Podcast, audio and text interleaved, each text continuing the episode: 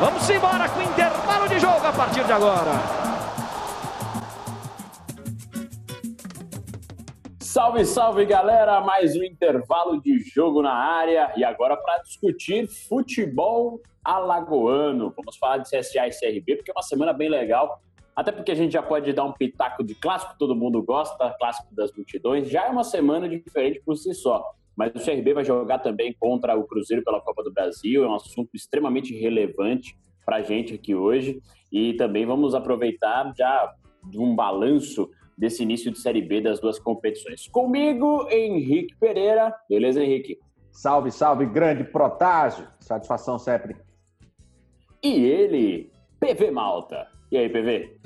Fala, Bruno. Beleza? Henrique, todos que nos assistem pelo YouTube e nos escutam pelo Spotify também. Deezer também, né? Tá rolando? Então? Tá, tá rolando, claro. Estamos quase todas as plataformas. Vamos embora. E tem mais uma renca de plataforma aí que a galera que é viciada em podcast pode acompanhar também. É, aproveitando esse gancho, antes da gente começar o nosso debate, para quem ainda não se inscreveu no canal, vai lá, intervalo de jogo no YouTube. No YouTube. Da onde, aquela... Cebolinha? blá, blá, blá, blá, blá, ponto filtro. YouTube. A Leila Leila. Cabelo, unhas, hidratação e unhas. Vai lá no YouTube, intervalo de jogo, faz aquela inscrição no canal e também segue a gente nas redes sociais, tanto no Facebook quanto no Instagram. Intervalo de jogo também, só colocar lá o arroba e interagir com a gente, seguir para quando a gente tiver sempre uma novidade, você ficar por dentro. Beleza? Vamos começar. Eu separei o CRB porque a gente vai começar falando de quem está hoje melhor em campo. E tem um jogo agora para os mais os mais ansiosos como o mais importante do ano, vamos dizer assim, pelo menos nesse momento, que é contra o Cruzeiro, que pode marcar um avanço de fase inédito na história do CRB e proporcionar aquele velho cash, né? Aquela velha bufunfa de Importante. pelo menos 2 milhões e a gente sabe como isso pesa daqui para frente. Mas eu quero saber de vocês as expressões do CRB dentro de campo para encarar esse Cruzeiro, pelo que a gente tem visto na Série B. Tudo bem que o resultado que ele vem agora não foi dos melhores depois daquele apagão contra o Vitória em casa. Mas a gente tem visto um CRB interessante dentro de campo. Primeiro, na visão de vocês, ele chega hoje, pelo placar que construiu, à frente do Cruzeiro, pelo que tem demonstrado dentro de campo, com certo favoritismo, digamos assim, e tem surpreendido esse início de campeonato do Clube de Regatas Brasil, Henrique? Cara, se a gente leva em consideração o técnico Marcelo Cabo, não, não surpreende. O cara tem uma expertise muito grande em Série B. A mais recente delas foi justamente em 2018, com o maior rival do CRB, que foi o CSA, garantindo um acesso. CRB vem para esse jogo contra o Cruzeiro agora com muita moral. Ele vem com mais moral do que vinha para o primeiro jogo. Agora, o adversário vem no momento melhor do que se o jogo acontecesse pré-pandemia. Vale lembrar que o Cruzeiro estava em pleno estadual, estava em reformulação, a pressão estava comendo no centro. Agora que começou a Série B, o time começou a engrenar algumas vitórias, um tropeço ali, como aconteceu rodada passada agora contra Confiança, mas o Cruzeiro já está com um pouco mais de cara de time, diferente do que acontecia antes. Então, o jogo contra o CRB, pelo resultado que ele construiu, quem não se lembra, o CRB ganhou de 2 a 0 lá dentro do Mineirão. O CRB é favorito. O CRB joga pelo empate, pode perder até por 1 a 0 que passa de fase. Dentro dessa circunstância, há esse favoritismo. Mas o jogo tende a ser mais difícil do que seria se a Copa do Brasil tivesse seguido o seu ritmo, o seu rito normal se não fosse, infelizmente, a pandemia da Covid-19. É, voltando ao, te, ao lance da Série B, quanto a surpreender ou não surpreender, acredito que não, porque o Cabo é um treinador muito competente para essa competição. CRB teve um começo muito bom. Quando eu falo começo muito bom, foi uma largada muito boa no jogo do Juventude, né? Surpreendeu com gol no começo, se imaginava que o time fosse bem, acabou perdendo. Depois construiu bons resultados, vitórias, empates. Esse último jogo foi emblemático porque você abre 2 a 0 dentro de casa, né? Tudo bem, não tem torcida, mas você abre 2 a 0 dentro de casa, você deixa o adversário empatar faltando cinco minutos, é realmente um ponto a ser observado chamar a atenção de jogadores, sobretudo do setor defensivo. O próprio Cabo rever alguma coisa que ele possa ter errado, porque fez aquilo que os treinadores normalmente fazem, né? Tá ganhando 2 a 0 final de jogo, fecha a casinha. Só que eh, eu não critico. Talvez esse fechar a casinha tenha sido uma troca de algumas peças de modo errado, né? Ficou sem aquele velocista para tentar puxar um contra-ataque. Mas a postura do time foi muito apática, né? Foi uma coisa a se pontuar. Mas talvez esse erro tenha acontecido num bom momento até porque o cenário deve ser parecido no jogo contra o Cruzeiro, né? E se o CRB ganha do Cruzeiro ou se passa do Cruzeiro, chega para o clássico com muita moral. Mas para o clássico a gente fala daqui a pouco.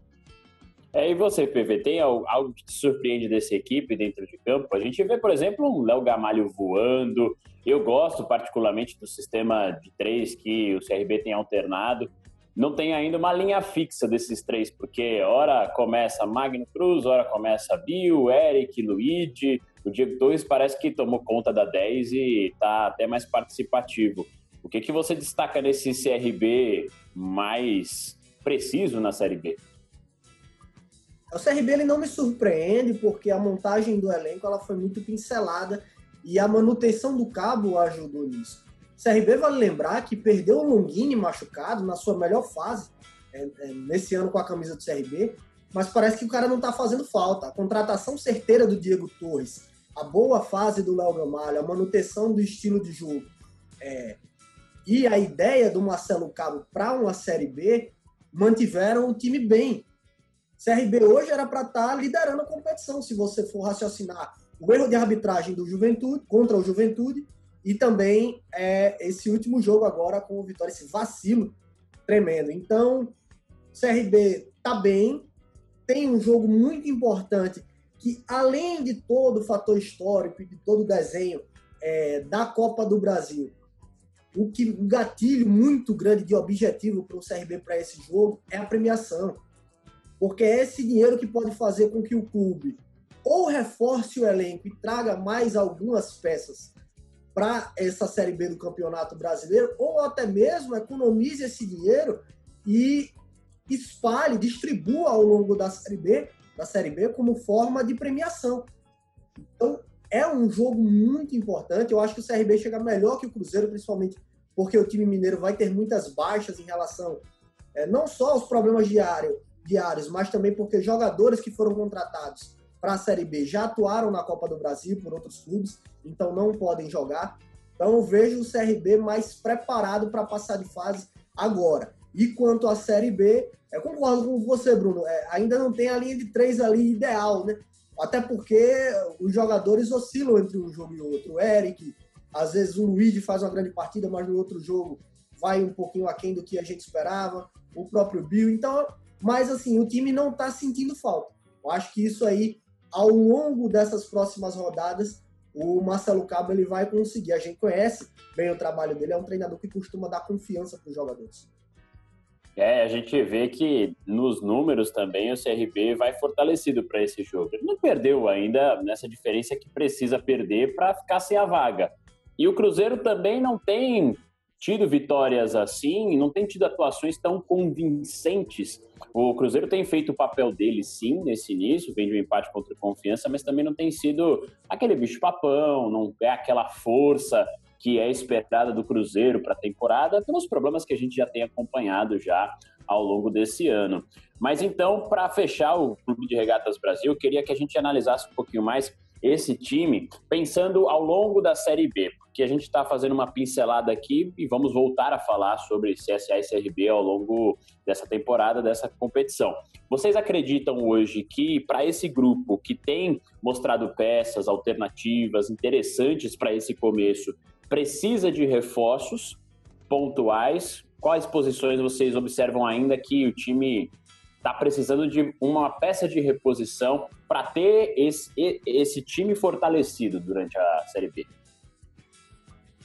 Cara, eu acho que as laterais ainda são pontos a serem observados pela diretoria de futebol. O CRB agora contratou o Reginaldo zagueiro e um Reginaldo lateral direito. Chega para qualificar. o Reginaldo bem. Principalmente, bem. principalmente o lateral direito que a gente já viu jogar e tá bem, de fato. Mas é, quando ele, por exemplo, ficar suspenso ou se eventualmente machucar, a gente espera que isso não aconteça. Se voltar o Lucas Mendes, se voltar o Léo Príncipe, o nível cai. Então, eu acredito que é preciso pensar é, em, contratar talvez mais um, um cara para ser uma sombra do próprio Reginaldo e buscar qualificar aquele lado. Do lado esquerdo, se sai o Cariús, entra o Hugo. O Hugo é um jogador promissor, mas não é um jogador que você coloca para uma Série B sendo aquele cara que pô, vai dar conta do recado 100% das vezes quando for necessário para mim é uma incógnita. Então, a lateral esquerda fica como esse essa, essa grande dúvida. No restante, o CRB talvez tenha uma dificuldade em achar o cara que joga melhor pelo corredor direito de ataque. O ponta direita é sempre uma dúvida, porque começou com o Luiz, depois passou ao Magno Cruz, colocou o Bill, nenhum dos três jogou bem por ali. Quando eles jogam do lado esquerdo, jogam melhor. Fica aquela, aquela interrogação, porque o 10 tem o Diego Torres, na reserva tem o Menezes. Tem o Léo Gamalho. João Carlos, quando entra, eu gosto do estilo de jogo de João Carlos. É um cara esforçado, é um cara que busca. Não tem a mesma qualidade do Gamalho, mas é uma posição muito parecida. Então, o CRB, à medida que tem um bom titular, em quase todas as posições tem um bom reserva. É, isso pode ser determinante para manutenção dessa boa fase e a busca do tão sonhado acesso. É claro que a Copa do Brasil passa também por conta desse sonho em cima do dinheiro. E eu concordo com o que o PV falou, que eu até Concordo que o CRB é favorito, eu falei isso no começo, mas eu quero deixar claro que o CRB, para mim, não é só favorito porque ganhou o primeiro jogo por 2 a 0 mas porque hoje joga mais bola que o Cruzeiro. É, eu vou discordar só num ponto que você colocou aí da, do elenco, e até queria a opinião do PV sobre isso. Eu acho que o CRB precisa de um centroavante para o caso de uma ausência do Léo Gamalho. E aí, PV? Também ia comentar isso a gente já está é, observando especulações, né? O Ramalho metendo gol em todo jogo, é natural que comecem a surgir é, alguns burburinhos, pô, tem determinado clube da Série A procurando centroavante. Ah, se ele sair é outra coisa, eu falo para hoje. Não, não mas pra, até, até hoje. Para hoje também, até porque dois pontos. É, a gente não sabe até quando essa fase vai durar e, inevitavelmente, uma hora o cara vai sair, uma hora ele vai ser banco é, por conta de lesão, ou por conta de suspensão, enfim. E quando você mira um objetivo de conquistar um acesso, você precisa ter a carta na manga. Justamente por isso. Pode ter jogo que o cabo precisa poupar, pode ter jogo que talvez, a depender do cara do banco, o estilo de jogo seja melhor, apesar que a gente sabe que dificilmente quem está fazendo gol vai sair do time assim aleatoriamente. Mas é preciso, eu sou adepto do, do pensamento de que nada esteja bom que não possa melhorar. Então tem que se possível, ir ao mercado e trazer uma peça ou outra interessante para fazer essa variação de esquema. É, e a gente vai acompanhar a partir de agora, então, o decorrer desse, dessa campanha do CRB, vendo o, o, a continuidade desse grupo, né? Tendo sequências, ele não vai ter essa semana de preparação para o clássico, vai ter esse jogo pela Copa do Brasil. Lembrando que é um o time que está crescendo. com o CSA com Rubens de centroavante. é o cara que a gente destacou, já conhece muito bem esses caminhos, né? Mas o CRB tem me surpreendido, principalmente do meio para frente. Algumas peças, às vezes, quando não estão bem, quando são substituídas no intervalo ou durante o jogo, quem entra acrescenta. Sabe aquele lance de pelo menos você dar continuidade, fazer algo melhor do que aquele que estava? Isso tem sido bem interessante, pode ser um caminho para o restante da competição. Então a gente pode fechar que todos estamos aqui confiantes no avanço de fase do CRB na Copa do Brasil e numa sequência bem interessante, promissora para esse início de segunda divisão. Fechado o martelo do Clube de Regatas Brasil, agora vamos para o outro alagoano que também disputa a Série B. E esse já vive uma fase muito mais agitada, principalmente depois das duas derrotas fora de casa protesto da torcida. Hoje foi um dia de muita especulação, surgiu até a notícia da, da queda do Eduardo Batista. O cara tá com Covid em Campinas, rapaz. Até derrubaram o treinador lá. E a situação é bem diferente do que a gente vinha comentando do CRB. Se nós colocamos o, o Galo como um caminho promissor para a competição, eu acredito que a gente tem um ponto de interrogação e até uma preocupação com esse time do CSA. Mas primeiro eu quero saber de vocês, é, começando pelo PV agora, pelo protesto, a pressão, a forma de cobrança que foi feita da torcida neste momento, você acredita que foi no time certo? Eu fiquei com essa dúvida. Foi no momento exato que tinha que acontecer, PV?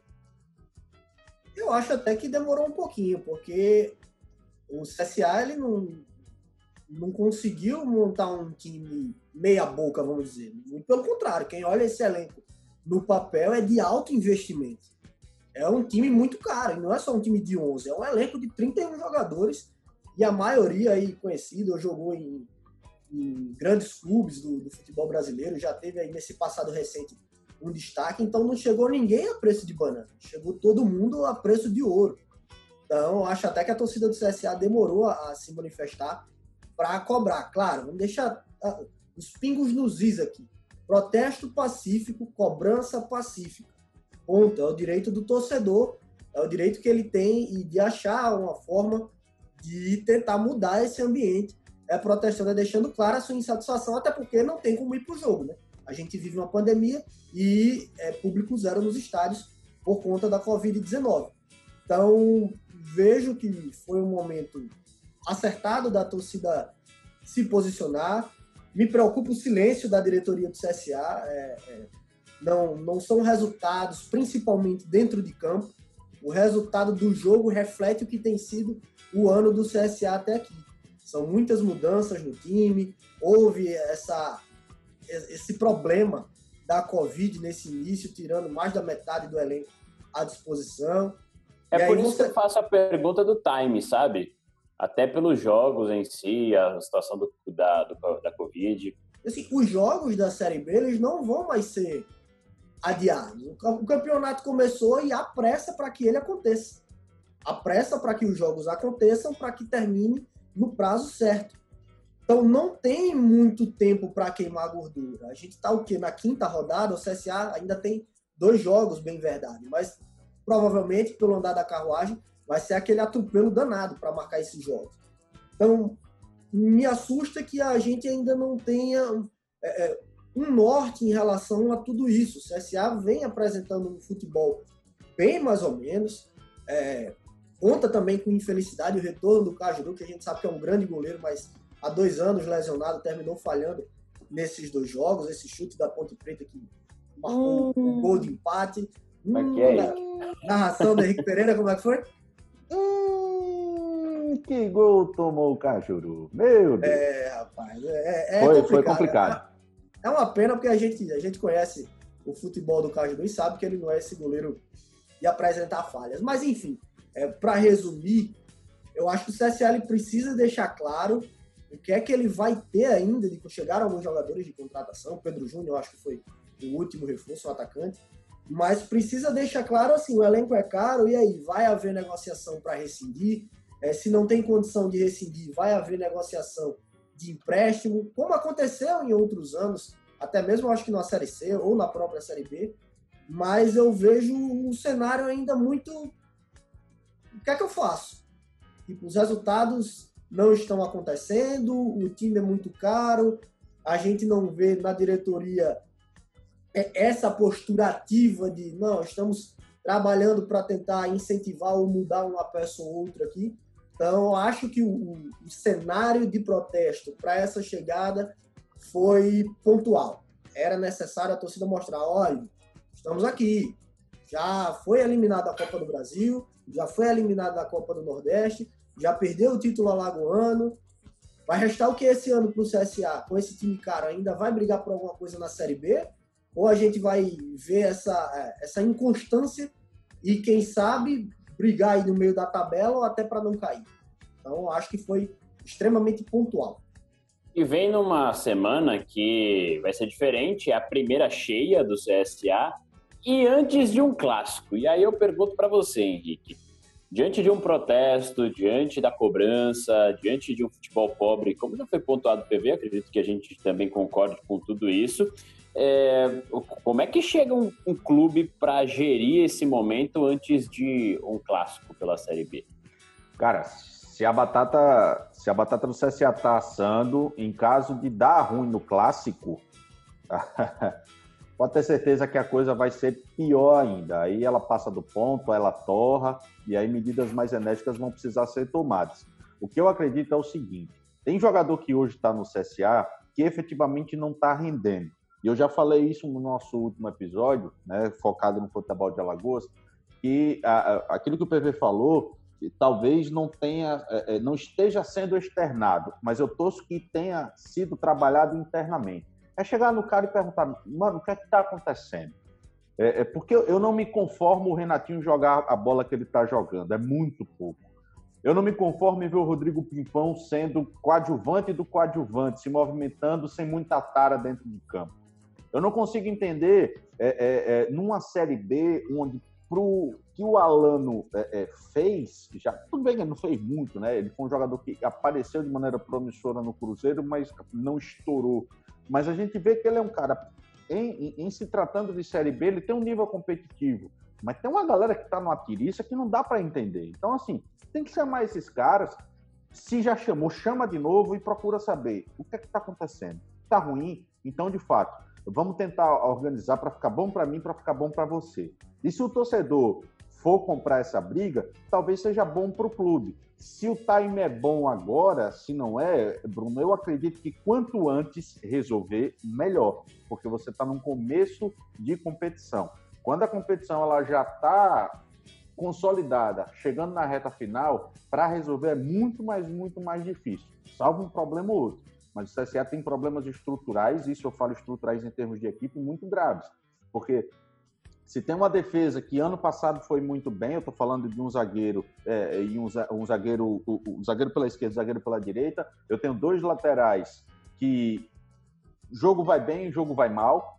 Eu tenho hoje um, um, um volante que é, é, muito experiente, que é o Márcio Araújo, mas não está jogando. E quem está jogando no lugar dele, que é o Iago, começou essa retomada muito boa e está mal demais. O meio campo que só vive do Nadson. Mesmo assim, o Nadson, quando vai bem, é um lampejo ou outro. É muito inconstante. O time do CCA é muito inconstante. É preciso de peças. Chegou o Pedro Júnior, o PV bem lembrou, mas para mim não é a peça que vai chegar para resolver, porque é mais um centroavante. Eu tenho o Michel, que é bom centroavante, que sabe jogar o futebol moderno. A bola não tem chegado, cara.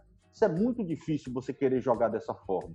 Então, quanto antes o CSA tentar arrumar a casa entre diretoria, jogadores e seus torcedores, a coisa tende a dar certo. Mas tudo dentro da paz, tudo dentro do que tem que ser. A forma como foi protestado recentemente, para mim, foi uma forma inteligente, pressionando sem violência, mas se mostrando presente a gente vê que precisa de uma mudança e é esse cenário que eu fico em dúvida, porque para ter essa mudança, ela já teria acontecido, isso é preciso que o torcedor entenda, o CSA já, por, por parte da direção, já teria dispensado, há uma dificuldade contratual com muitos atletas, então essa reformulação já poderia ter acontecido, não acredito que vai acontecer agora, é, não sei como é que isso vai ser gerido, mas é preciso uma posição. E outra coisa que me preocupou também e que é comum acontecer no CSA, a gente já viu exemplos, é que o problema às vezes parte de dentro. E aí começam as divisões. E hoje eu conversei com o presidente e Rafael Tenório e ficou muito claro que assim, ele falou: "Ah, eu estou tomando as rédeas da situação". Mas durante a conversa, ele também expôs que Porra, mas só agora? a questão É, mas assim, a pergunta que eu fiz foi quanto às especulações que estavam surgindo hoje. Afasta um, é, demite treinador, o que, que, que era verdade nisso tudo? E aí ele citou que isso era muito plantado, inclusive de pessoas ligadas ao CSA. Que isso pode ter sido exatamente para tumultuar, para gerar cada vez mais instabilidade. Que ele disse que vai manter todo mundo e não vai gerar, não vai utilizar esses dois jogos como parâmetro. A Piruada tem atacado novamente, é isso? Então, deixou a entender que o problema pode ser muito mais interno do que externo. E esse é uma, e, assim, o que eu falo, eu alerto sobre isso, é porque a gente já viu exemplos né, no passado, bem recente, e de como era a situação do CSA naquela época, né? É, é, é isso, isso é, é, muito ruim porque é, o CSA parece hoje o que a gente vê no país.